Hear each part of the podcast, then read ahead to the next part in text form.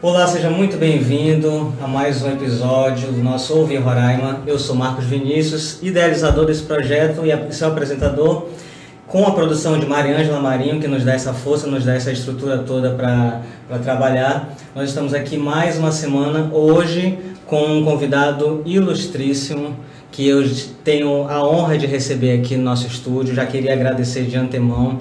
Muito obrigado. Franco Soares, quadrinista, vem hoje nos mostrar um pouco da sua arte, vem hoje nos deleitar com seus traços. Muito boa noite, é, Franco Soares. Fique à vontade, seja bem-vindo e a palavra é sua.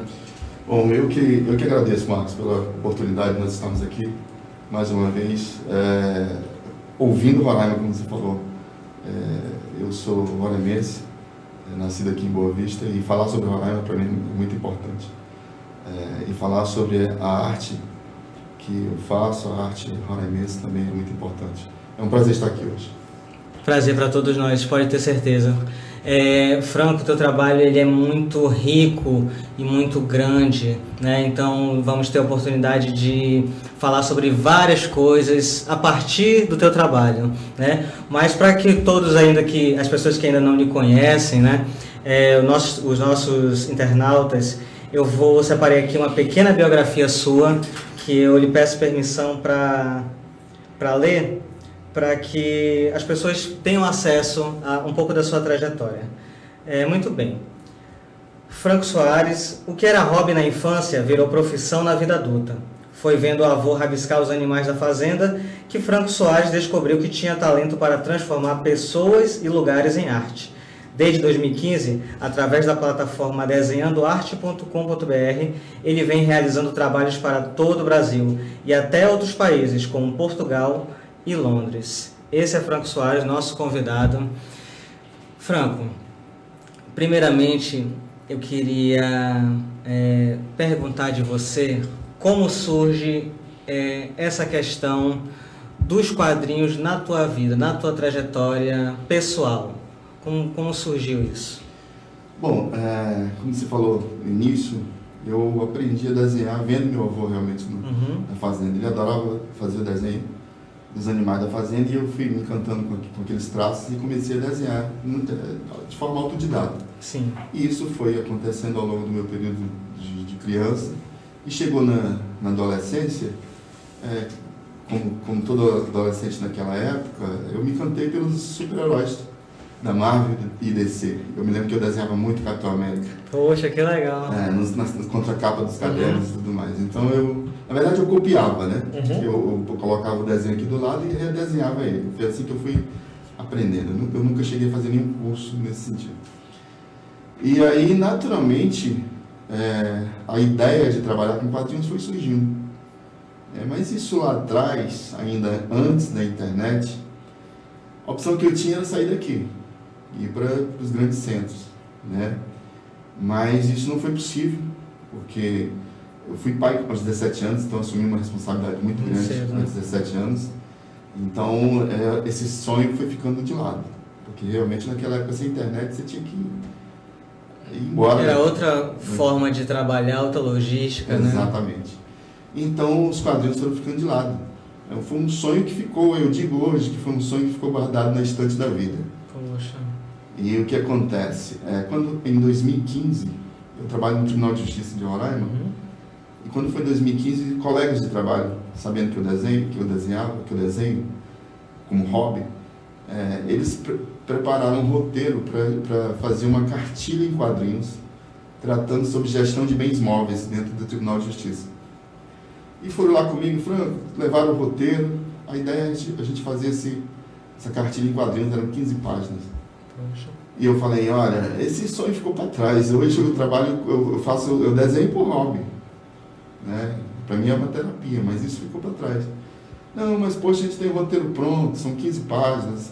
É, a gente, o desenho são os personagens são os próprios servidores do, do, do setor e tudo mais. E eu olhei aquilo ali, eles, eles, eles fizeram tanto tanta dedicação. Tanto empenho, o, o roteiro, né? É, que eu não tive como dizer não. Poxa, que legal. Então, tava precisando só, tava precisando só do teu, do teu traço, né? Já tava tudo pronto. Tudo pronto. Poxa, e aí eu olhei Só que até aquele momento eu não tinha estudado quadrinhos, né? Uhum. Eu gostava de quadrinhos e tudo mais. E aí eu vi o roteiro e disse, não, vou fazer, 15 páginas eu faço. E fiz. E foi um sucesso dentro do Tribunal de Justiça, lá na época. E o que aconteceu? Os colegas de trabalho, em 2015, naquela crise maluca, os colegas de trabalho falaram, rapaz, por que, que tu não, não, não utiliza o conhecimento técnico profissional que você tem na área de TI, eu sou formado em sistemas Sim. de informação, e coloca isso na internet. E aí eu pensei, rapaz, é, tem- pode ser. Pode ser. E aí eu desenvolvi a plataforma Desenhando Arte, coloquei na internet, mas eu fui estudar quadrinhos. Porque realmente, o que, que, que, que eu percebi naquele momento ali? Que eu estava me reencontrando com um sonho de, de infância. Então eu disse, não, vou estudar quadrinhos. E aí eu fui na internet, encontrei livros, encontrei cursos e comprei vários, vários livros que mostravam como se contar uma história através de, arte sequencial, né, usando gráficos, usando Poxa, desenhos. legal. Então eu estudei muito Uhum. para poder contar uma história através dos quadrinhos. E aquilo ali, eu digo, eu digo hoje que foi como se eu tivesse tomado a elixir da juventude. Eu estava na época 40 e pouco, 47, 48 anos. É, Eu, nossa, eu voltei no tempo. Então eu digo que ali foi o elixir da juventude, porque você se sente renovado quando você se reencontra, Legal. se reconecta com uma- um sonho de infância. Muito interessante. Muito interessante. Então foi assim que eu comecei no- nos desenhos e cheguei nos quadrinhos. Que Bom. legal.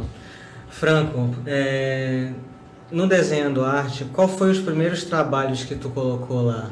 Assim, para assim, já profissionais, já É bem interessante essa pergunta que você fez agora, porque é, o que, que acontece em 2015?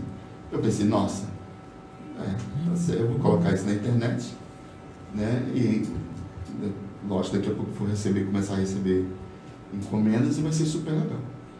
É, como desenhista lá atrás, você desenha, teus amigos te elogiam, tua família elogia, mas quando você, você vai colocar o teu trabalho na internet, vai oferecer esse trabalho para a internet, quem vai ter que aprovar são pessoas... outras pessoas, né? No mundo todo, né? Exatamente, entendeu? E um outro ponto que na época eu não me atentei foi que não é só colocar na internet. Hoje a gente sabe disso. Você tem que colocar na internet, mas você tem que construir um público, Sim, divulgar, né? né?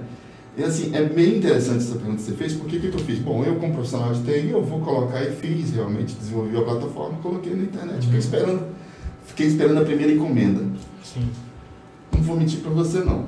É, lógico que os, os amigos fizeram encomenda direto com- comigo, via WhatsApp, esse, esse- esse- tipo de, de coisa.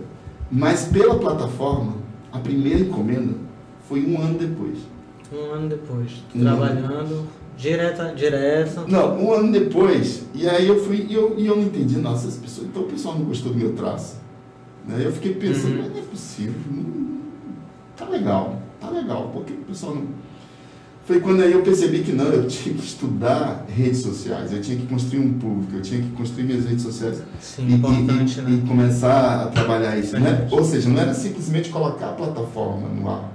A plataforma servia como base para que as pessoas realmente fizessem o negócio. Sim, Encomendassem, verdade. utilizando uma loja eh, virtual. Mas, para chegar nessa, nessa, nessa, na plataforma, você tinha que ter as redes sociais. Então foi quando eu comecei a construir meu público nas redes sociais. E aí sim, aí a coisa começou a funcionar, começou a acontecer, as pessoas começaram a conhecer o trabalho e começaram a encomendar. É, e aí eu, eu, isso serviu para mim, para que eu conhecesse esse mundo, apesar de ser formado na área de TI, mas você fica muito Uhum. focado na questão técnica e esquece de marketing, esquece de tudo isso aí. Então eu fui estudar tudo isso para descobrir onde que eu estava errando.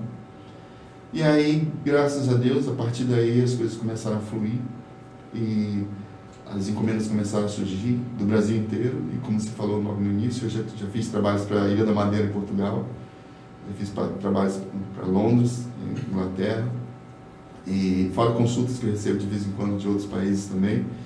No Brasil, acho que todos os, todos os estados eu já- fiz trabalhos.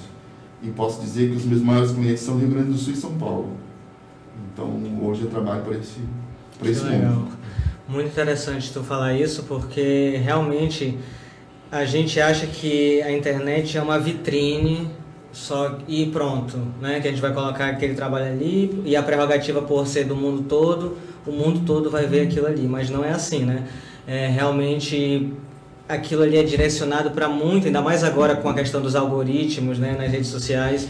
Então é um público muito escasso que consome aquilo ali diretamente, né? Então você tem que ser bem é, inteligente para poder selecionar isso, né?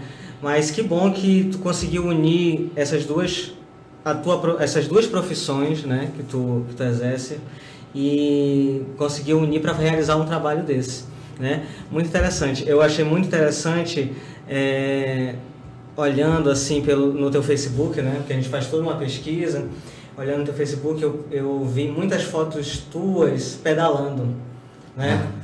Pedalando, correndo, e achei aquilo ali muito interessante. E eu queria perguntar se essa questão do, da, do pedalar, de olhar paisagens quando você está pedalando, se isso de alguma forma influencia no teu, no teu trabalho. Ah, sim, sem dúvida nenhuma. É, atividade física, na verdade, fez parte da minha, da minha da minha vida durante muito tempo. Eu fui, eu sou faixa preta de karatê terceiro dan, cheguei à seleção brasileira de karatê, eu, eu, eu fui bronze no, no sul-americano de Mar del Plata em 93, na Argentina. Eu tive em dois mundiais, eu tive participei do mundial do México em 91 pela seleção e participei do mundial na, em Milão na Itália em 97. Caramba. Então assim, o, o, a atividade física sempre fez parte da minha vida. O pedal entrou durante a pandemia. Durante a pandemia eu, não, eu já, já sem, sem, sem, sem competir há muitos anos, uhum. E, e, quem compete em alto nível de repente você para, é, dificilmente você consegue manter aquele mesmo pique. E aí durante a pandemia engordei muito, realmente. Fui bem acima do peso. E aí eu comprei a bike, comecei a pedalar e, nossa, e é claro que isso que, que influencia, né? não tem como não influenciar. Porque você, você visualiza, você vê a cidade. Por exemplo, essa questão do, do Venezuela em fuga, você como alemães, você vê situações que só quando você está realmente andando, rodando pela cidade que você vai, vai identificar. É verdade. Eu me lembro que num dos momentos eu passei pedalando e vi dois senhores de idade. Só que um andando um atrás do exatamente um atrás do outro, só que o da frente segurando um cabo de vassoura. Ele segurava e o de trás segurava a outra ponta. Uhum. Né? E me chamou a atenção aquilo. Até que eu fui, eu percebi que eram venezuelanos. E eu fui, é, é, depois encontrei eles no, no, abrigo e descobri que na verdade eram irmãos e o de trás era cego. Estava sendo guiado. Exatamente. Então são, são situações que só quem realmente está tá, é, vendo, andando pela cidade, não passando de carro, lógico que você também percebe alguma coisa, mas quem está realmente vivenciando isso, isso é, só, só é possível quando realmente você está andando na cidade, andando, pedalando, como eu faço. Não tem como não, não, não, não ser inspirado em momentos como Sim. esse. Essas cenas, realmente, isso que você está falando é muito interessante, sabe, Franco? Porque eu também tenho o costume de andar muito pela essa cidade a pé mesmo, caminhando. sempre tive esse costume. É, ou então de bicicleta. E realmente, quando você está andando na cidade, a pé, de bicicleta, você realmente conhece o ritmo da cidade, né? Quem são as pessoas que estão ali, quem são as pessoas que estão usando aquelas vias, né? Por que elas estão usando. E você acaba meio que fazendo pequenas cenas daquele cotidiano, né? Que inspira muitos, muitos poetas, muitos cronistas, né? É, eu me lembro muito bem assim das crônicas do Rubem Braga, quando eu comecei a ler é, muitas essas cenas assim, sabe? De pessoas é, conversando, é, um caso como esse, sabe? De um irmão guiando o outro irmão cego. E realmente essa temperatura, esse termômetro você só conhece quando você está lá na andando, imersão, né? É verdade. É até um, um, uma imersão mesmo, um estudo, né, sobre isso. É, agora eu vou fazer uma pergunta assim meio clichê, mas que eu gostaria de ouvir a tua opinião. Tu disse que no começo que foi muito inspirado pelos heróis da Marvel e da DC Comics. E quem é quadrinista, quem é do ramo, sabe que há uma rivalidade imensa entre essas duas grandes potências, né? A DC Comics e a Marvel. Eu queria saber de ti, Franco, como quadrinista, não o que você prefere, mas o que te agrada mais, assim, em termos de. Não estou falando de qualidade, estou falando de o Franco. O que, que você consome mais, Marvel ou DC Comics? Olha, é, quando eu era adolescente, eu curti muito os heróis da, da Marvel, né? Uhum. Capitão América, eu desenhava muito Capitão América, eu desenhava Hulk, desenhava Thor. Depois, por conta da, da, da fazenda dos meus avós, eu fui pro, pro, pro Tex, que é um herói hum, do sim, Velho com certeza. É, fui, me encantei com aquilo ali por conta dos cavalos e tudo mais que eu já, eu já estava vivenciando aquilo. Uhum. Né? E, e, confesso a você que eu, os super-heróis foram ficando na estante da vida, como eu digo. Né? Hoje eu curto, curto muito os filmes da Marvel, curto muito o, da DC, DC também. Eu já não curto tanto os quadrinhos uhum. dos super-heróis hoje. Já não curto uhum. tanto. Tex até hoje. Tex até hoje. É, mas, o que que acontece? É, just, todo quadrinista ele tem, ele tem um sonho de trabalhar nessas duas. Não tem como. Sim. Marvel e DC. Mas como esse sonho de, de quadrinhos foi ficando para trás, e, e, eu fui achando que não tinha condições, na verdade, de fazer um trabalho em quadrinhos, e esses amigos do, do, do trabalho foi que resgataram esse sonho, uhum. eu, eu, quando eu estudei quadrinhos, eu fui perceber e fui conhecer outros autores que trabalham com jornalismo em quadrinhos. Então eu pensei, bom, aos 47 anos, para mim brigar para entrar na MAF e descer não é fácil não. Uhum. Tem muito talento aí, tem muito jovem que vara noites fazendo testes e me enviando para. Eu, eu, eu, assisti um documentário recentemente sobre a Marvel, por exemplo, eles têm mais de 3 mil desenhistas espalhados pelo mundo. Que hoje você trabalha de onde você está, você envia pela Sim, internet. É verdade. E abordou justamente contando a história de um jovem desenhista que lutou durante um bom tempo fazendo testes para poder entrar na Marvel. Então, eu, tudo isso eu já conhecendo, eu pensei, bom, esse sonho, realmente, trabalhar Marvel, para mim já não dá mais. Eu pensei, né? Quando eu conheci é, profissionais quadrinistas que contam histórias em jornalismo em quadrinhos, aí eu falei, poxa, é isso aqui que eu quero fazer. Porque aí eu tenho possibilidade de fazer um trabalho autoral, contar histórias do, do que eu vejo, do que eu vivencio, uhum. contar histórias sobre o meu estado, e, abordar temas importantes como esse. Esse não é o primeiro quadrinho que eu estou trabalhando, mas eu digo que é o, esse, esse realmente é uma obra que para mim vai marcar durante muito tempo. É, eu estou contando a história também, ainda não, ainda não ficou pronto, porque como, como é um trabalho autoral, eu preciso trabalhar, eu só trabalho quando está sobrando tempo, uhum. né? Isso já está levando anos Sim. e vai levar mais um pouquinho de anos.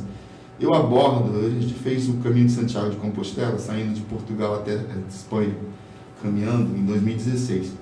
E esse, essa experiência me serviu porque naquela época eu estava refletindo como eu poderia, aos 47 anos naquela época, me reconectar com um sonho de infância e transformar esse sonho em, em profissão. Tá entendendo? Sim, com certeza. Isso ali é uma loucura. Aos 47, aos 47 anos, você dá uma guinada e virar e dizer, não, esse é isso que eu quero, é isso que eu, eu nasci para fazer Sim. isso. Então eu preciso transformar isso em profissão, porque hoje em dia não tem como, você precisa viver. Sim, né? com certeza. Então esse é um livro que vai levar 100 páginas, onde eu estou mostrando esse, essa aventura no caminho de Santiago de Compostela, mas o, o, o Santiago de Compostela, na verdade, é o cenário o livro vai tratar sobre a reflexão, a luta interna de alguém aos 47 anos, é, se reconectar com o seu sonho e transformar esse sonho em profissão. É, é isso que eu quero contar. Então não é o primeiro, esse vai ser o primeiro que eu estou trabalhando já há algum tempo, esse foi o primeiro que saiu, é, nesse formato. Né? Aí outros eu já fiz como Roraima, Roraima em Quadrinhos, que eu conto a história de personagens do, do Estado. É um trabalho que eu estou fazendo bem devagar, mas com calma. O primeiro eu conto a história do Marreta, que é o meu avô. Marreta, ele dá nome àquele, na Praça do Centro Cívico, Coreto. O uhum. Coreto é em homenagem ao Marreta, a Raimundo ah. Soares, Marreta. Eu conto a história do Marreta. Quem foi Marreta? Lá nos anos 50, 60, aqui em Boa Vista, ele, na época, era quem animava as, os, os, as festas de, de, carnaval. Ele tocava saxofone. Uhum. E ele tinha um bar. é muito interessante essa parte. Então ele ia para Jaime Brasil, na época não era asfaltada, era pissarra, né? Ali na Casa da onde hoje é a Casa da Cultura, era onde é, é, moravam os governadores da época, que, que eram era quem comandava a cidade, não, não, não era governador na época, era território ainda. Né? Uhum. Então ele ia para lá e dali ele começava a tocar uh, saxofone, começava a animar, as, as pessoas começaram a chegar e quando, quando já tinha um grupo, ele não ia só, ele ia também com outros, outros parceiros, outros músicos. outros músicos. E quando juntava, juntava ali uma, uma boa quantidade de gente, ele ia tocando, levando, arrastando aquela multidão para o bar dele. Ele fazia cantando dele, né? Entendeu? Então, é, se, se, fazia na Bahia, lá no trio, trio elétrico, ele fazia caminhando aqui na cidade. E ele ficou muito famoso na época, né? E essa história não foi contada, não é contada. É, é, existe um reconhecimento, é, o Coreto lá é, um, é uma homenagem a ele, entendeu? Mas poucas pessoas conhecem essa história. Né? Então eu Sim, conto é essa história, é um dos personagens que eu conto. Tá, no, tá no, como webcomic no Desenhando Arte lá. É, eu estou com outros personagens trabalhando também para contar isso aí. Então, não é contar a história completa do personagem, mas do que realmente ele marcou na história de Roraima. Sim, então, a construção vem, vem outros né? personagens aí pela frente. Aí, muito interessante, muito interessante mesmo. É, Franco, é, sobre essas referências que tu falou, jornalísticas, eu acho importante que o nosso público ele saiba, ele conheça, né? E tu trouxe alguns aqui, né?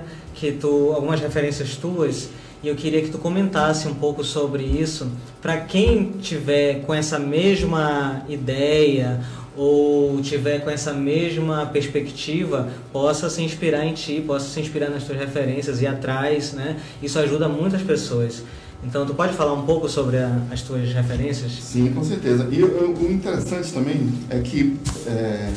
Pode colocar para essa câmera aqui, né?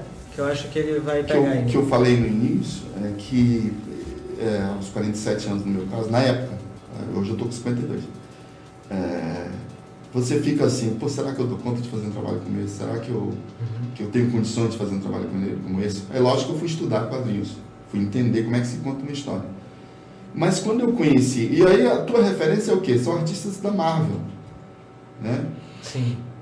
E você vê aquilo ali é, super bem desenhado, aquilo bem trabalhado, mas é, é o público é, é para aquilo ali. Né?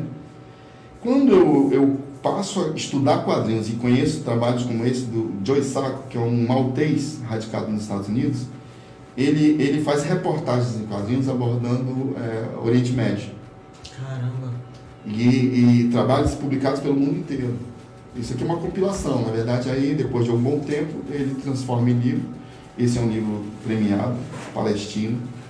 É, e aí eu fui um, uma das, das, inseguranças que eu tinha, será que meu traço dá para contar uma história uhum. com, da importância de uma crise como essa, né? E aí quando eu fui, quando eu encontrei esse trabalho aqui do Joe Sacco, ele, e, e, e, assisto algumas, algumas entrevistas dele, ele fala, falava justamente disso. Porque o traço dele é bem cartoon. Sim, com certeza.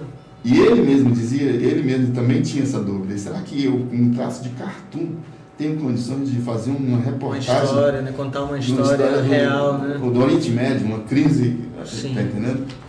Então, quando eu vi isso, eu falei, nossa, eu tenho condições então de também Com fazer certeza, esse trabalho. um trabalho é. belíssimo. Olha, eu estou falando isso porque eu não sei se você já viu aquele filme, se chama Persephone. Foi um filme que ganhou vários, uma animação que ganhou vários prêmios no ano de 2017, eu acho, 2016, 2017 e 2018. E é um livro assim, um, é um filme, né, uma animação toda em preto e branco com um traço parecido com, com esse do Joe Sacco.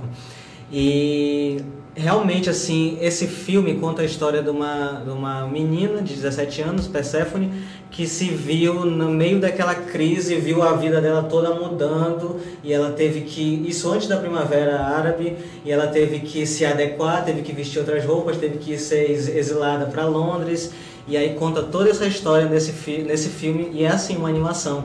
E realmente é uma coisa assim que chama muita atenção, sabe? É um assunto que ele é muito assim importante, né? E você tem que ter um, um, um modo de conseguir capturar a, atenção das pessoas, né? E esse trabalho é um trabalho muito lindo. Esse outro trabalho aqui é da Kate Evans. Também você percebe que o traço dela é bem simples. Então eu percebi que ao estudar quadrinhos, trabalhando com jornalismo em quadrinhos, o importante, lógico, que o traço, quanto melhor você caprichar, melhor. Uhum. Mas cada desenhista tem seu traço. O importante é você confiar nele Sim. e levar isso adiante. Mas são traços simples, mas ela consegue contar uma história premiada sobre a crise migratória lá na, na França. Então, so, são trabalhos como esse que foram me inspirando. E aí o que acontece? É, eu, raramente, nascido aqui, vivenciando diariamente essa crise desde 2015, uma voz interior começou a me questionar. Sabe aquela voz interior que começa a fazer perguntas assim? A pergunta eu me lembro muito bem, que era assim. Eu ia dormir às, vezes e ficava aquilo ali. Nossa, você vai esperar. Você é raramente, você desenha. Você vai esperar que venha um, um profissional de fora para contar uma história como essa? Sim, com certeza. Dessa, dessa forma, né? com essa propriedade. Né? É, e aquilo foi, me incomodou durante dois anos, até que eu, eu tomei a decisão de fazer esse trabalho. E, e, aí, lógico que eu comecei a conversar com amigos, comecei a conversar, conversar com familiares, comecei a, a visualizar pontos de referência que eu pudesse utilizar. E aí esses amigos, esses colegas de trabalho falaram, vamos, vamos, faz esse trabalho, vamos, a gente ajuda, a gente vai junto, tá entendendo? E aí eu disse, quando eu tomei a decisão, bom, então agora eu vou fazer o trabalho. E aí eu comecei, foi um trabalho longo, não foi, não foi fácil, foi difícil, foram vários e vários é, finais de semana, feriado, isolado dentro do estúdio, desenhando, trabalhando, é, escrevendo o roteiro. Eu escrevi o roteiro, eu fiz os esboços, fiz arte final e cores. Por exemplo, é, Marvel, como é que funciona? O, de, o, desenho, o, o roteirista te entrega o roteiro pronto, escrito. O desenhista faz o desenho a lápis. Uhum. E depois de pronto e aprovado, ele vai para o arte finalista, é outro profissional. O arte finalista ele vai fazer a arte final, em preto e branco. Depois, aprovado, vai para o colorista. E o colorista vai fazer as cores. Então aqui eu fiz roteiro, desenho, arte final e cores. Então não foi fácil, não é fácil fazer um trabalho como esse. Com certeza. Você, você envolve vários profissionais e apenas um. Franco, muito interessante isso que tu está falando. Eu queria pedir para o nosso diretor focar aqui nessa câmera para a gente mostrar como, a, como Olha só, não querendo comparar o teu trabalho, mas assim, para mostrar o nível de qualidade, sabe? Porque olha só, dá para pegar aqui essa, ó. Esse aqui é um trabalho de fora, renomado, né? E esse aqui também é um trabalho renomado daqui de dentro, né? Olha só como a qualidade das páginas, olha só esse, ó. Tá conseguindo pegar aí? Ó. Isso aqui é muito, sabe? Olha só. Aí se a gente for comparar com as com as coisas que já existem no mundo, né? Não tem nada, não deixa nada a desejar, né? Franco, eu queria saber, primeiro, é, da onde surgiu a ideia de fazer esse essa reportagem especial Venezuela em Fuga. O primeiro start que tu teve assim, quando foi o momento que tu disse assim, pô, eu acho que eu vou fazer isso aí? É, foi o que eu te falei. Na verdade, é, durante dois anos, uma voz interior me incomodava. Quando, quando eu dizia, você tem condições de fazer esse trabalho, por que, que você não faz esse trabalho? Você vai esperar que venha alguém de fora? Isso me incomodou durante algum tempo e aí... É, e, só que você morando aqui, você vivendo isso diariamente, eu via nas ruas o sofrimento desse povo. Eu, eu, eu recebia pessoas em casa batendo, pedindo comida. Tá entendendo? É, eu via tudo isso. Né? E eu percebi ao longo desse período em que você não pode ficar indiferente a essa situação. Não tem como você ficar indiferente a essa situação.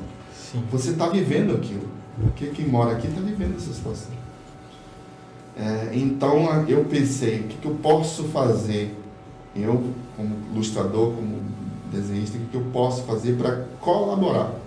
Uma possível solução. Uhum. Porque só críticas é muito fácil. Né? É verdade. Então, eu, eu pensei, e outra coisa que eu pensei também, eu preciso dar um olhar humano para essa situação. Né? Preciso dar um olhar. Eu tentei fugir da questão política, porque eu acho que, você, que, que tem algo muito mais forte que isso, que é o ser humano. No meio de tudo isso, né? No meio de tudo isso, sabe? É verdade. O ser humano que está ali tentando sobreviver, está fugindo do seu país, ninguém sai do lugar de onde você mora. Eu fiz entrevistas com profissionais renomados na, na, na Venezuela e que quando chegam aqui, eles, diz, eles me diziam, você perde a tua autoridade profissional. Porque aqui ninguém te conhece. Então, são pessoas que lá eram reconhecidos dentro da sua área e que aqui não. Não tem. Acabam fazendo serviços como. É, que as pessoas. Capinha, Isso. Esse tipo de coisa, entendeu? Eu, eu, eu agora, nessa, nessa, segunda etapa, não está aí, mas nessa segunda etapa, eu faço. Eu, eu conto a história de um, de um médico que ele passou a capinar aqui, porque não tinha licença para poder trabalhar, para você fazer o revalida é uma nota. Então, eu, eu conto essa história nessa, na segunda etapa, não nessa daqui. Então, assim, você vai vendo aquele olhar humano, sabe? Uma das entrevistas que eu fiz, o, o esse, esse rapaz falou, Franco, eu vendi tudo que eu tinha. Tudo que eu tinha eu vendi e vim embora para o Brasil. Tudo que eu tinha e vendi e consegui dinheiro aqui durou um mês. Caramba. Durou um mês. E aí ele, ele disse que foi um ano de muita luta, de muita dificuldade, de ele é, comer manga na, nas ruas, quando ele encontrava um pé de manga que tinha manga madura. Sim. Cansou de, de, de ir no, catar lixo em, em lixeiro de restaurante. Tá entendendo? Até que se, e a gente sabe disso, por isso que eu abordo isso aí no início. A crise começou em final de 2015 2015, 16, 17, início de 2018 é que chegou a Operação Acolhida. Sim. Antes disso, quem abraçou esse povo foi o povo roramense. E aí, e aí eu coloco essas pessoas aí que estão até hoje trabalhando. Sim, eu queria pedir um, mais um close aqui para mostrar como o trabalho do Franco ele é sofisticado, sabe, requintado. Olha, ele desenhou cada personalidade que vive mora e convive com essa crise diariamente. migratória diariamente. Ó. Que tem um padre, temos o padre Revislândia Araújo, é, Áurea Cruz, Ana Lucila. Áurea, Áurea comanda o, o Mexendo da Panela. Sim, cara, é, muito legal. Tem Mormons, tem a Mônica do Centro Espírita. Essas pessoas aqui já estão eternizadas pelo Sim. teu traço. Padre né? Jesus Bombadilha, que é, foi está na ponta de lança lá em Pacaraima. Aqui, essa cena aqui é o mexendo a panela.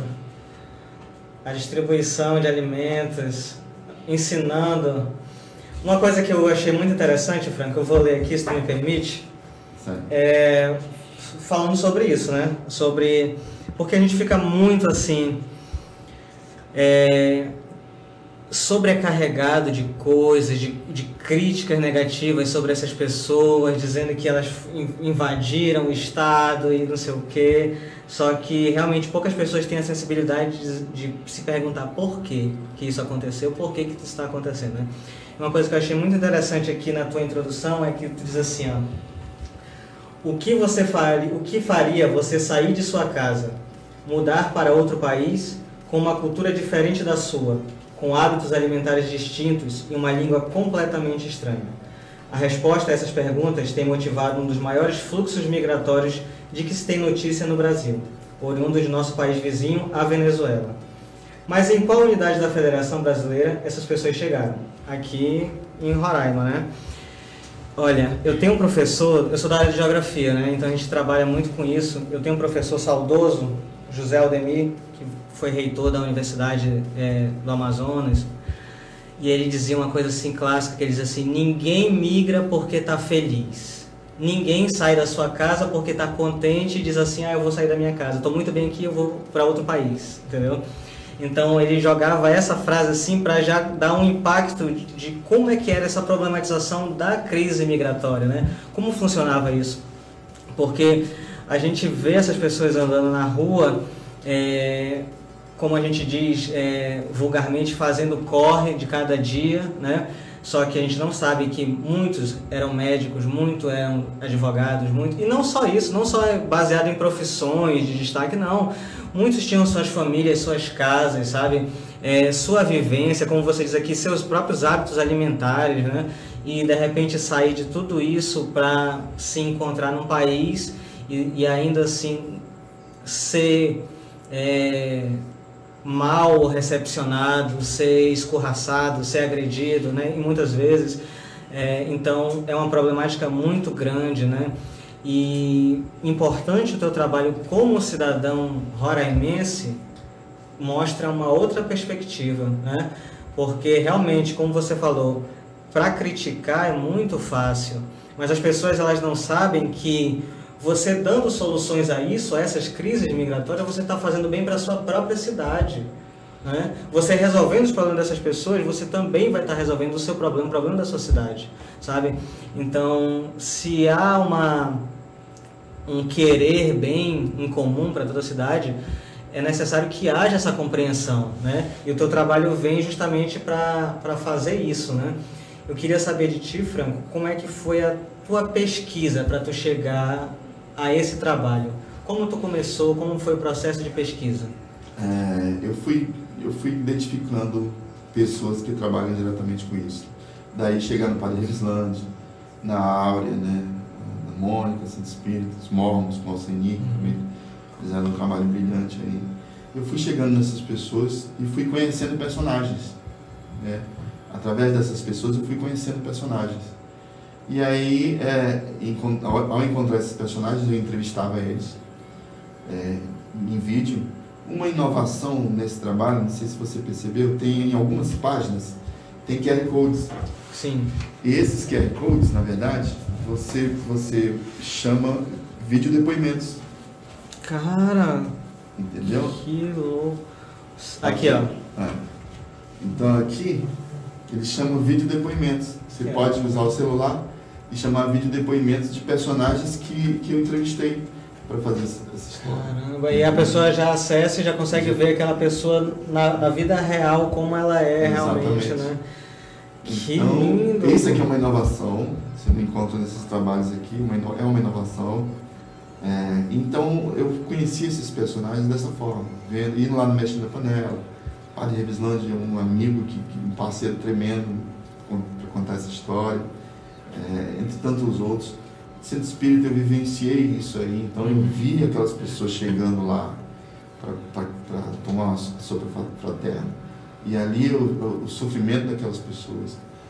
Entrevistei é, é, amigos venezuelanos formados em jornalismo que também me deram uma outra visão, mostrando e identificando pontos em que é aquilo que eu falei, só quem vai em busca realmente, só quem caminha aquilo ali é que vai encontrar essas, Sim, essas questões. Né? Então foi dessa forma que eu fui identificando pontos e, lógico, através da internet eu fui encontrando dados para poder me fornecer é, uma consistência uma base, real, né? uma base real é, do porquê que esse povo saiu de, da Venezuela. É, números, hoje existem várias pesquisas mostrando números de, de estudo. E, e, foi assim, foi entrevistando, indo em campo mesmo, fiz amigos, fiz, fiz grandes amigos, hoje tenho amigos em todos os lugares aí venezuelano. Tenho uma, um, um amigo que eu fiz que até uma, tem um tempão é, uhum. comigo, o Ali, que vem, vem, já vem caminhando juntos aí um tempão, venezuelano, lutando, e a gente também colaborando do jeito que a gente pode. Então, assim, foi assim que eu cheguei a, a construir esse trabalho dessa forma. Olha, é interessante, vou abrir mais uma vez aqui, que eu quero mostrar uns outros detalhes que chamou a atenção aqui nessa página 6, que o Franco ele meio que explica o porquê de tudo isso estar tá acontecendo, né? É a crise, aí tem aqui um desenho do Maduro, uma placa de um manifestante dizendo não há comida, né? Tem aqui um quadro também de uma criança no hospital, falta de alimentos no, nos supermercados, né? E eu achei muito interessante isso, Franco, porque como a gente vive no meio acadêmico, assim, é, a gente se depara com muitos, traba muitos trabalhos assim acadêmicos, né, escritos, contam sobre a questão da crise migratória, muito, muita, é, muita literatura sobre isso produzida aqui em Roraima, pelos universitários, pelos pesquisadores daqui. Só que o trabalho ele traz um diferencial porque ele traz aquilo tudo meio que compactado, né? de uma forma bem simples, bem clara mesmo, é uma, é coisa que a gente estava conversando aqui em, em off, porque essa linguagem dos quadrinhos ela é fantástica. Primeiro porque ela traz uma acessibilidade maior para quem não tem condição de ler, para quem não tem condição de ter uma concentração de ler uma matéria jornalística completa ou ler um relatório completo, ler uma reportagem. E para pessoas também que não entendem muito português, né, o desenho ele vai esclarecendo mais. É, para pessoas que têm é, certas necessidades especiais, como déficit de atenção, é, como autismo, né? Então, isso é um trabalho muito rico porque as cores, o traço, os cenários, eles prendem a atenção. E eu falo isso assim de cadeira porque eu, eu minha irmã, ela aprendeu a ler com a, o gibi da Turma da Mônica. Então, olha só como é. Inclusive, eu queria comentar com isso um pouco mais adiante sobre essa questão do, dos quadrinistas brasileiros, né? Mas, assim, para finalizar isso, a importância de um trabalho desse chegar em pessoas que um trabalho normal, acadêmico, um trabalho científico, não ia alcançar. Né? Eu queria saber se há um retorno das pessoas que leem o teu trabalho, se pessoas que leram o teu trabalho, além dos personagens que estão aqui, se eles se identificam com isso, como é que é esse, esse feedback do teu trabalho? Olha, eu recebo muito contato pela internet por meio da plataforma, né? A gente colocou como webcomics. Na verdade, a ideia era lançar impresso, porque, uhum. poxa, meu primeiro trabalho, eu queria muito é, lançar esse impresso, convidar amigos e familiares, fazer um evento de lançamento com autógrafo e tudo mais. Esse trabalho ficou pronto no final de 2019, né? E aí eu comecei a trabalhar para montar uma, é, uma campanha de financiamento coletivo para poder fazer o impresso e uhum. fazer isso. O sonho de todo, todos os quadrinistas, alguém que produz um livro com quadrinhos. E eu trabalhei nisso para lançar depois do carnaval de 2020. Terminei no final de 2019, comecei a trabalhar para montar a campanha, como eu te falei.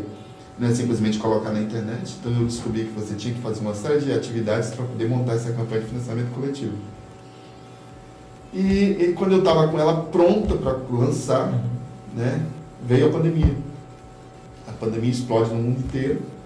Né? Eu, eu ia lançar depois do carnaval, porque a gente sabe que no Brasil tudo funciona depois do carnaval.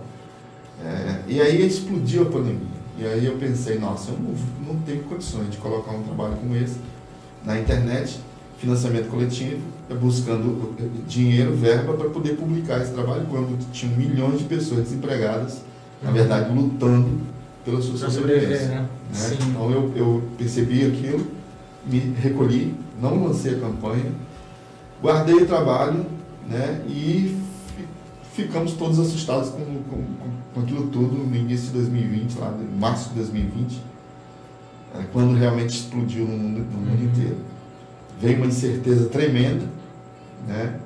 todo mundo em isolamento social, o trabalho ficou stand-by, ficou parado, e aí eu resolvo dar continuidade.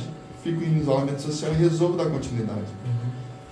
Eu pretendo finalizar agora nisso, 2022, porque aí eu passo a abordar o impacto da, da, da, da pandemia nessa situação toda. Isso. Né?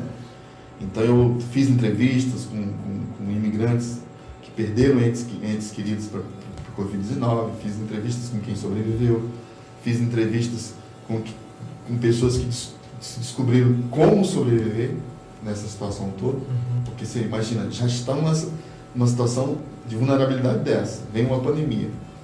É, então eu, eu, conto essa história, eu dou continuidade a essa história. E fim entrando nessa história também. Aqui, você percebe nesses trabalhos aqui, que o, no caso do jornalismo em quadrinhos, o, o, o próprio repórter ele fica entrando, ele entra, não tem como, ele fica sendo Sim. envolvido e entra como personagem. Isso que está falando, deixa eu te interromper, acontece inclusive no teu próprio, nas tuas próprias páginas, nas primeiras, nas né? Nas primeiras, eu contando como é que ele se Franco se autorretrata aqui para contar como começa a história, né? É tipo o que a gente diz de quebrar a quarta parede, né, do cinema, que é o, o criador falando diretamente com, com o seu telespectador, né? Realmente, muito interessante. E aí, por exemplo, nessa segunda etapa, vem o susto da pandemia, no primeiro momento, quando não sabia nada como reagir a essa situação. É, meu filho fica em isolamento dentro de casa, porque você não sabia que, uhum. que procedimento, que era bem no início, qual procedimento tomar, então se dizia, se você tem alguma, algum sintoma de gripe, você tem que ficar isolado, porque não sabe se é uma loucura aquilo ali. Então eu conto essa história, depois, em julho de 2020, quando realmente a coisa pegou, é, o meu filho mais velho foi infectado, foi parar no HGR, teve falta de ar, teve que, graças a Deus não ficou internado, mas foi um susto tremendo, né? já tinha milhares de pessoas morrendo pelo mundo inteiro.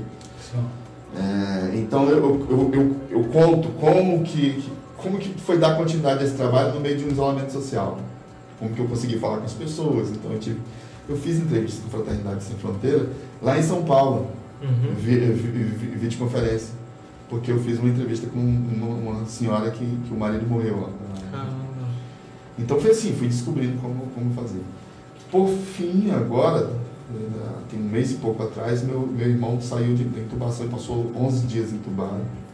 Foi uma luta tremenda, foi por muito pouco mesmo que não, que não foi.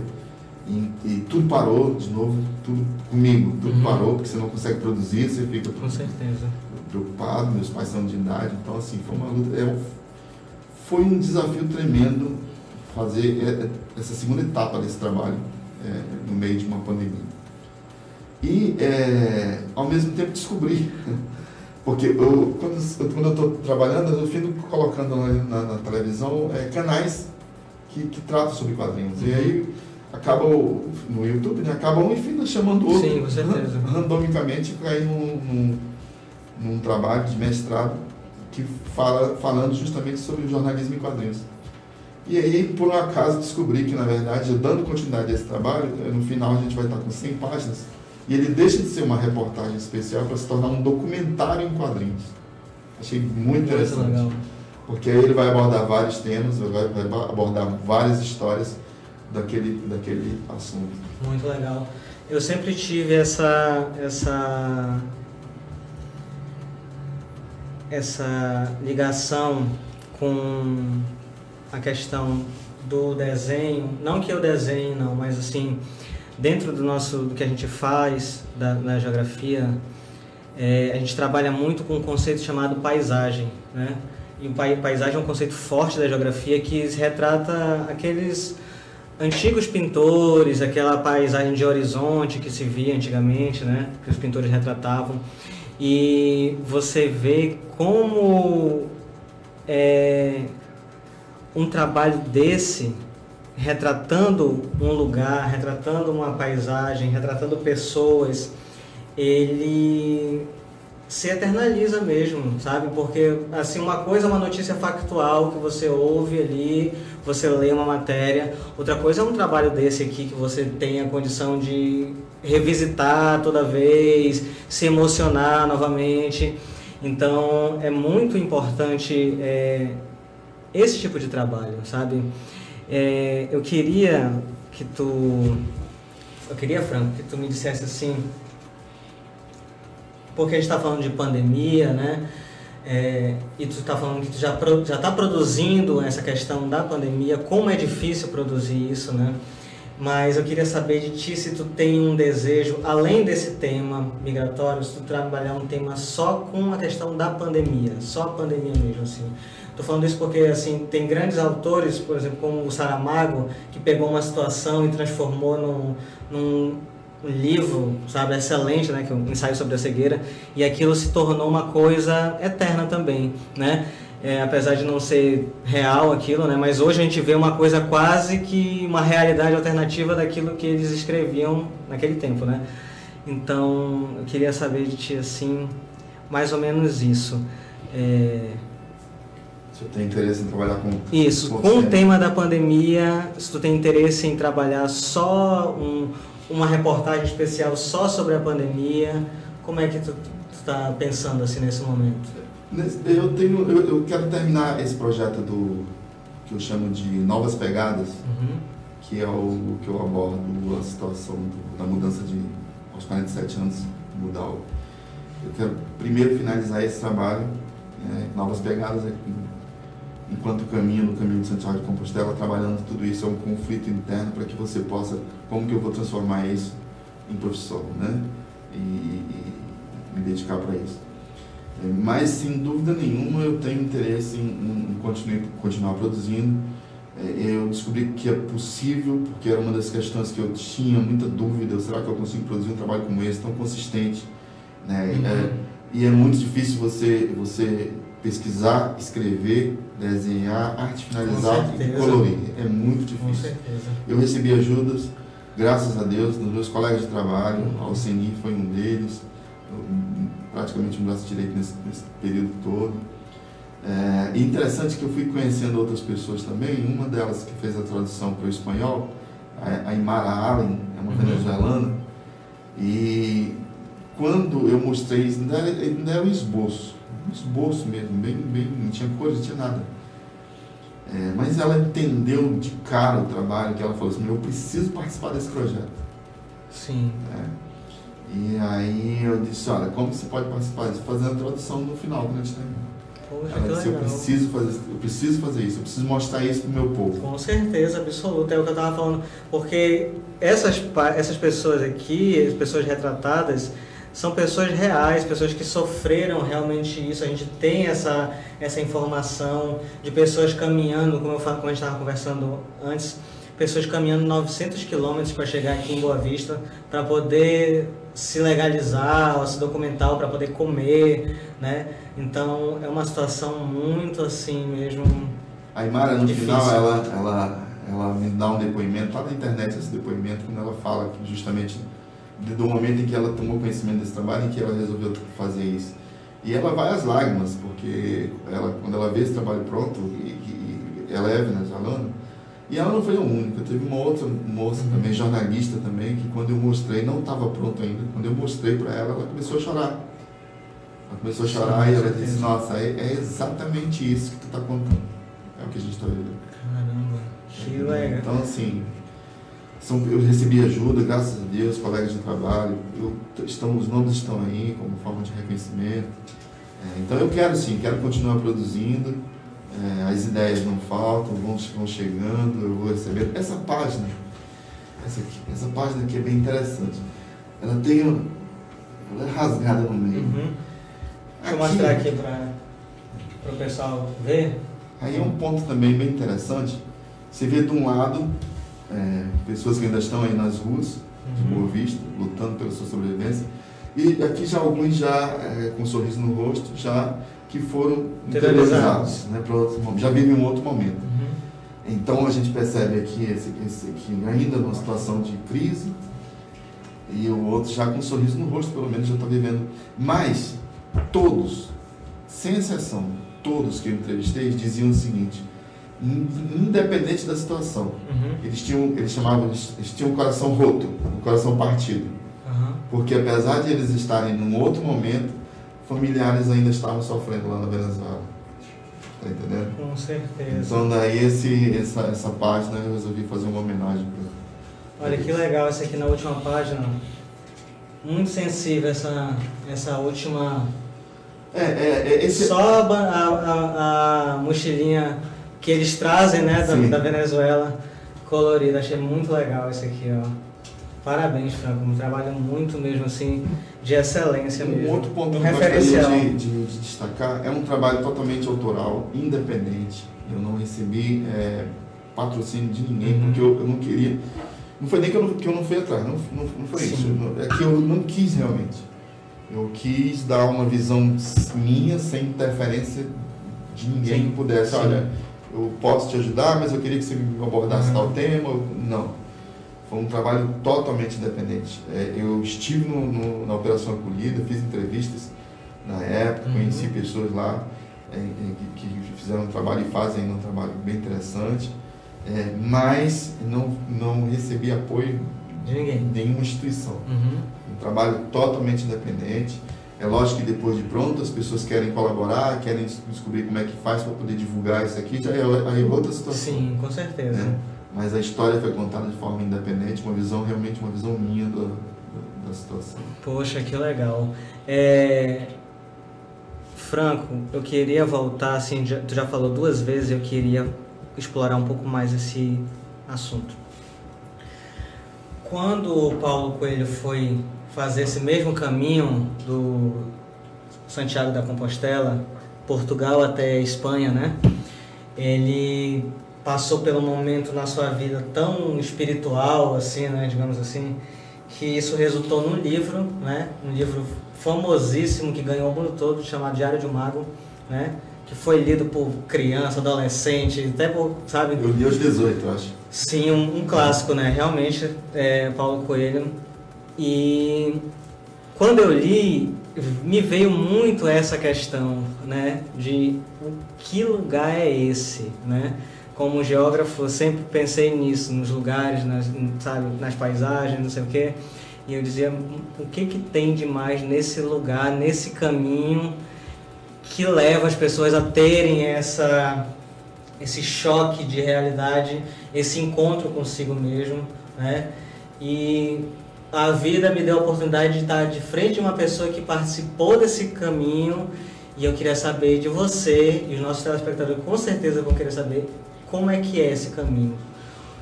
Olha, é, primeiro ele, ele, o símbolo do, do, do, do Santiago de Compostela, do peregrino, é uma concha. Uhum. Né? Então é uma concha que tem aquela, né? aquelas, justamente porque é, são vários caminhos até chegar a Santiago de Compostela. É antigo, da época de Roma, então a gente passa por, por pontes de Roma ainda, construído pelo, pelos romanos. É, mas é, são vários. O que o, o, que o Paulo Coelho fez foi, foi o mais famoso, saindo uhum. da França. Né? Nós fizemos e, e, saindo de Compostela, ou de, de, de Porto, cidade do Porto. O, o, caminho francês, que é o mais famoso, são 700 e poucos quilômetros. Você está fazendo ele completo. Só que hoje em dia, você faz ele, fazer ele completo, geralmente são pessoas que já estão aposentadas, porque no mínimo são 30 dias. E nós fizemos, ainda não estou aposentado, então a gente não tinha 30 dias de sobra. Sim. Nós fizemos em 10 dias, 260 quilômetros. O caminho todo português são 620 quilômetros. Mas eu ainda pretendo fazer o, o, o, francês, que é o mais famoso. Mas é a mesma situação. Na verdade, o segredo do caminho é que ele te leva à reflexão. Porque tem momentos em que você caminha só. Apesar de, às vezes, eu estava com a minha esposa na época, é, mas tem momentos que é inevitável, você vai se distanciando um do outro, você caminha só. Durante muito tempo, durante o dia. Então, ele te leva à reflexão. Ele te traz questões do passado, às vezes que não foram resolvidas, que você precisa remoer aquilo ali. Durante, eu, eu me lembro muito bem, eu retrato isso no, no desenho no, no, no Novas Pegadas. É, durante muito tempo eu me via como se meu avô estivesse caminhando comigo. O meu avô que é, é me, me, me, me, colocou, Te inspirou, me né? inspirou no, no, nos desenhos, tá entendendo? Caramba. Então, assim, é, foi muito interessante. E primeiro que eu naquele momento eu estava vivendo mesmo aquele conflito de como retomar esse sonho, como agarrar isso aí de volta, uhum. como, como como vou deixar isso passar? Eu, eu, isso aconteceu lá no passado. Né? É um sonho teu, é aquilo, tu nasceu para aquilo ali, você, é aquilo que te, te dá tesão de levantar ah, durante o dia, sabe? Aquilo ali te. Você vê um trabalho como esse, tudo, tudo que envolve por trás disso daí te encanta. Sim. Como fazer isso? Como que eu vou conseguir aos 47 anos na época transformar isso? Como que eu, sabe, esse conflito, uhum. esse conflito é que eu retrato nesse, nesse trabalho. E eu chego no final com a conclusão de que eu, sim, eu tenho condições de fazer. E o interessante é que ao longo desse, desse caminho você vai percebendo o quanto que esse conflito vai te dando soluções. Então, assim, é uma experiência incrível, uma experiência que eu recomendo para quem realmente quer é, se redescobrir, se reconectar é, com a espiritualidade, com, com você mesmo, tá entendendo? É, foi muito, é muito bonito você caminhar. Eu caminhei por Portugal, por lugares que, que, que quem faz o turismo convencional não, não vai. Não né? vai. Você está entendendo? Uhum. Caminhei por, por, por, dentro de fazendas, por campos, por vielas, por, por aldeias, entendeu? É, então, assim, muito, você conhece muitas pessoas do mundo inteiro. Em 2016, para você ter uma ideia, em 2016, no, no mês de maio foi quando nós chegamos em Compostela, uhum. é, eu, vi, eu li uma reportagem da época. Naquela, naquele período estavam chegando 800 peregrinos por dia. De, de, de todos os lugares. Uhum. Portugal, Espanha. Tá entendendo? 800 por dia. Então você conhecia durante o dia, você conhecia muitas pessoas. Vou te, vou te dar um exemplo. Meu aniversário aconteceu durante a caminhada. Caramba, é. que privilégio, mano.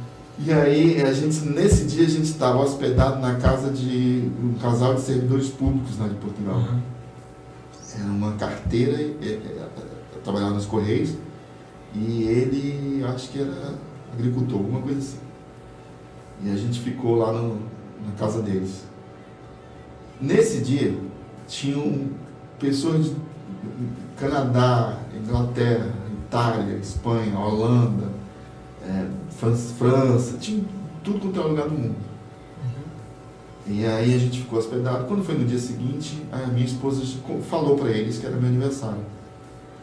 Quando a gente foi tomar café, então era uma mesa enorme, muita gente.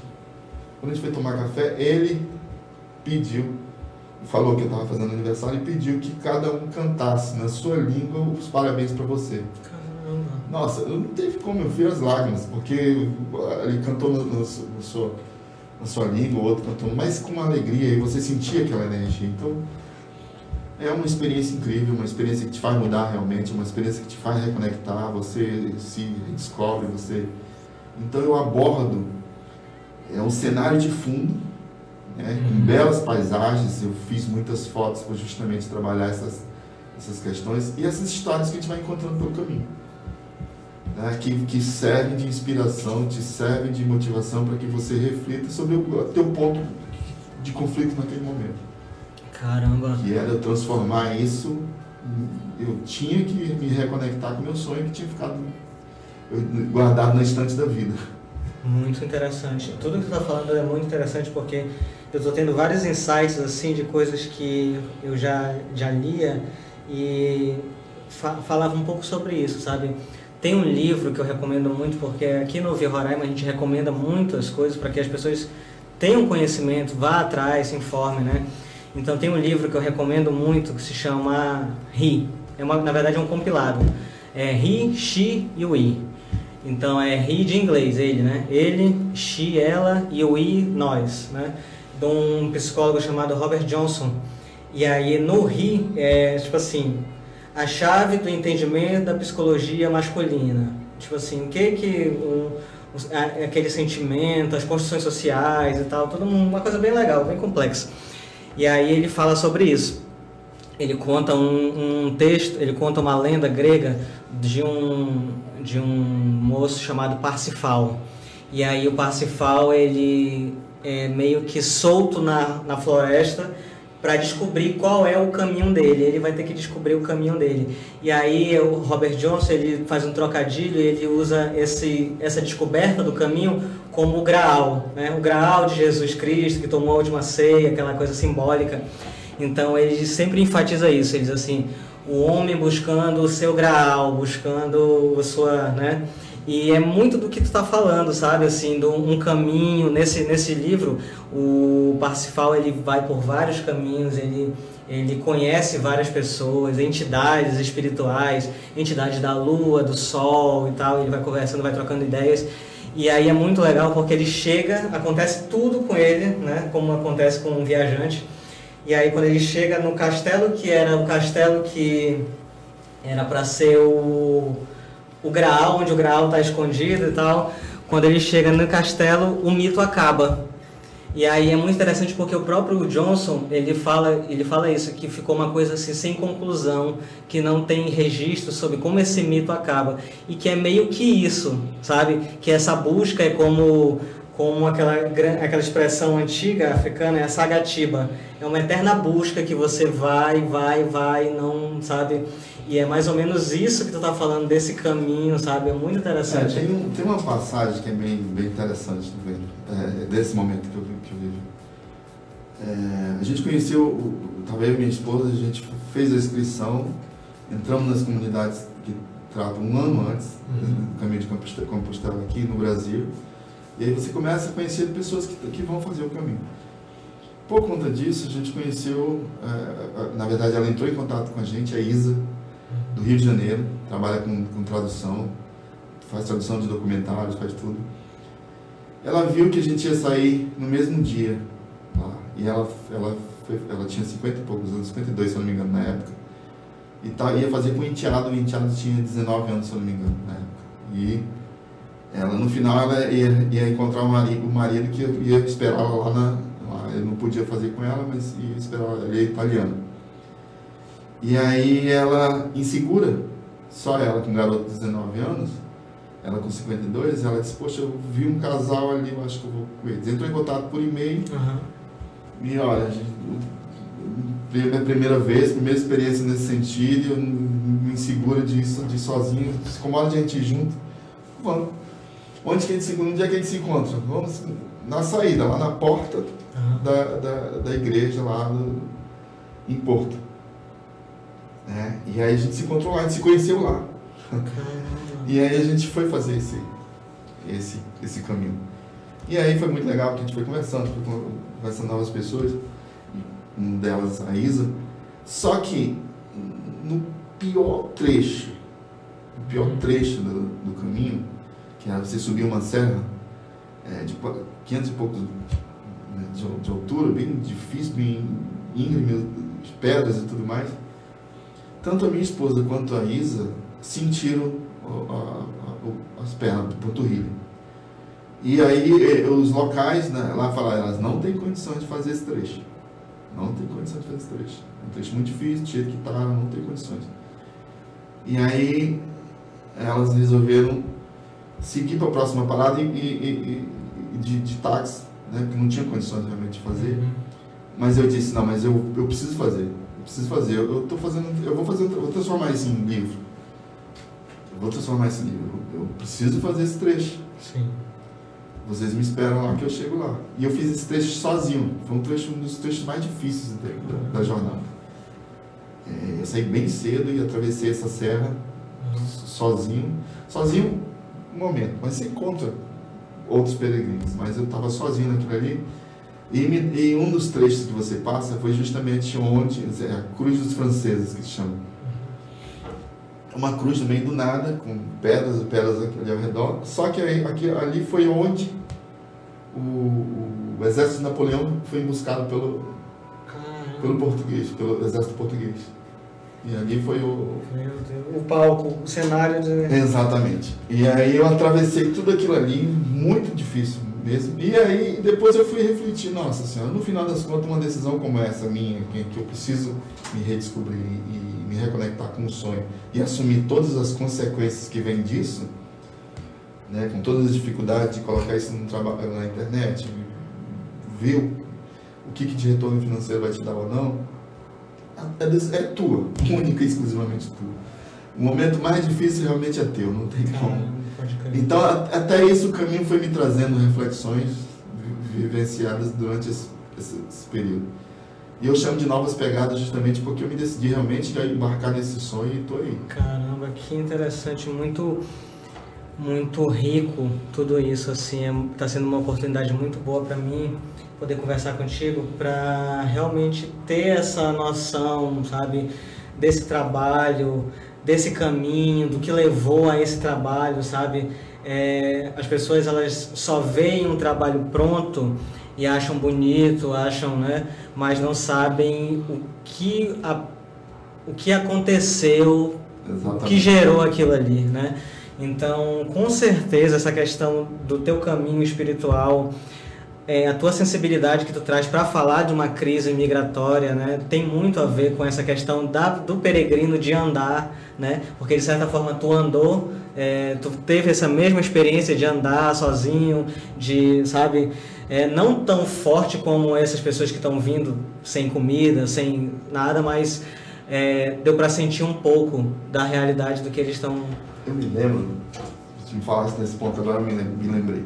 Em 97 quando eu fui para o Mundial do, de Milão, na uhum. Itália, uhum. é, eu fui e junto comigo foi uma, um jovem, um jovem atleta, só que ele era, a, a mãe dele foi juntos também. Uhum. A mãe dele é esposa de um desembargador aqui do, do nosso tribunal, que já é falecido, inclusive. É, e ela foi uma pessoa acostumada à, à sociedade. Uhum. É, e ela foi, era uma pessoa muito gente boa pra caramba, sempre, sempre se envolveu junto com, com as nossas atividades na época. O filho dela chegou a, até faixa marrom de karatê comigo, como aluno. E ela foi junto com a gente. E fazendo parte da equipe, do grupo de apoio, estava com, com o agasalho, Uhum. né? E eu me lembro que teve um momento em que a gente estava em Milão, já depois da competição, então tem aqueles momentos que você relaxa, faz uma atividade turística para pelo, pra, pelo menos conhecer o local. E era noite. E a gente, eu não me lembro, a gente estava no local e a gente precisava de uma informação para encontrar o, o tal local. E a gente estava passando na frente de um restaurante, um restaurante chique. Uhum. Olha, para nós, para ela principalmente, né? Depois ela me, me, me confessou, a gente conversou sobre Uhum. isso. Ela falava inglês e ela foi pedir informação, entendeu? E ela foi tratada como se fosse uma mendiga. Pô, pode crer. Ela estava de agasalho, provavelmente era noite, provavelmente a pessoa não identificou ali, né? O, o- Que era de uma delegação, né? Que era de um... Entendeu?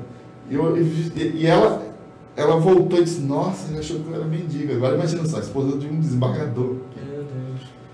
E aí ela falou daquela experiência. Tá entendendo? Então eu vejo, por exemplo, uma situação como essa aqui, já vivida no passado. O que é você estar num país diferente, entendeu? Mesmo que não seja a mesma situação, mas você vivendo essa, essa rejeição, essa. Sim. Esses olhares já, né? Assim, Exatamente, entendeu? poxa, que legal. É, Franco, está sendo muito enriquecedor essa nossa, enriquecedora essa nossa conversa. É, a gente já está chegando nos minutos finais da nossa, da nossa, do nosso programa.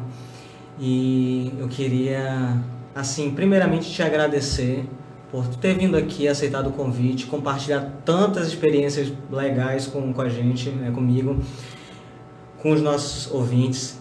E eu queria te deixar um espaço, né, para tu falar agora. Fica à vontade. Um agradecimento, um projeto que tu pensa em fazer no futuro. Fica à vontade, o espaço é seu. Olha, é, na verdade, eu gostaria de, de, de, de- ressaltar essa questão do sonho. Eu acho importante isso aí. Eu acho que você precisa, eh, ao encontrar teu sonho, você precisa se agarrar nele e, ter, e perseverar nisso. Mesmo que seja aos 47 anos, como eu fiz. Se reconectar com esse, com, com esse sonho e buscar e, e realizar esse sonho. E quando eu disse que eu tomei o elixir da juventude, justamente por isso, porque quando você se reconecta com o teu sonho, você se renova. Para mim era, sabe, quando a gente era criança, todo mundo já passou por isso. Você tem um brinquedo favorito e você perde aquele brinquedo por um descuido. E você fica dias, onde é que tá, onde é que eu coloquei? E depois de algum tempo você reencontra, é a mesma situação. Então, na verdade, eu gostaria de deixar essa mensagem para essa juventude que está aí, tá entendendo? De agarrar esse sonho, de perseverar esse sonho, trabalhar esse sonho, estudar esse sonho, porque simplesmente não é um instalado de de dedo, você precisa Um fazer trabalho, por né? onde, você precisa construir Uhum. isso, Sim. né? Nem que seja com sua formação, é, e, e- e buscar essa aí. É, é, para mim, acho que a principal mensagem é essa. E é claro, as pessoas que quiserem conhecer meu trabalho é, nas redes sociais, Franco Desenhando Arte no meu Instagram, é, tem o Face também, é, a plataforma é, é desenhandoarte.com.br. E lá você, se quiser encomendar um- uma caricatura, você, você cai na loja. Hoje em dia eu recebo muito, muitas encomendas também, via, vi- não só pelas redes sociais, mas também pelo WhatsApp. Né? Sim. Hoje é muito comum. Hoje eu, eu faço trabalho para o Brasil inteiro, recebo muita encomenda de fora. E quem quiser conhecer o Venezuela em Fuga, é venezuelaemfuga.com.br. Lá Que que é? você, você acessa é, o Tá tudo aí, né? Fala o sobre autor, o o autor, projeto. o projeto, Isso. webcomics. Você acessa em três idiomas, português, inglês e espanhol. Tem algumas entrevistas que eu já participei, é, tem algumas curio- curiosidades. Você também pode colaborar dando ideias. Muito entendeu? legal. Muito legal mesmo. Então eu recomendo que as pessoas conheçam, divulguem, ajude. É, Você acessa gratuitamente, você tem acesso a esse trabalho gratuitamente. Ele não está impresso, mas é uma ideia minha. Uhum. Ele está com webcomics, então você acerta no formato, no formato em HTML, né, web, e também você pode fazer o download do PDF. PDF, né? É. Ótimo. Franco, meu querido, muito obrigado. Nossa conversa foi agradabilíssima, consegui aprender muito contigo. Tenho certeza que as pessoas de casa também aprenderam muito contigo. E só exaltar mesmo o teu trabalho, que é pioneiro, né, que já tem uma importância, já, já nasceu com uma importância, né, e que sirva de exemplo e de trabalho para outras pessoas que virão também, se inspirar na tua obra, no teu trabalho, na tua vida, né, no teu caminho. E, e é isso, muito obrigado mais uma vez. É, fica aqui o convite para quando você quiser voltar, retornar e sempre estar tá ligado conosco. Muito obrigado mesmo. A todos de casa, muito obrigado. É, obrigado pela paciência, por estar aqui conosco até esse momento. E semana que vem a gente volta com mais um Ouvir Roraima, com mais um personagem ilustre da nossa sociedade roraimense aqui, como o Franco Soares. Muito obrigado, tenha uma boa noite e até a próxima.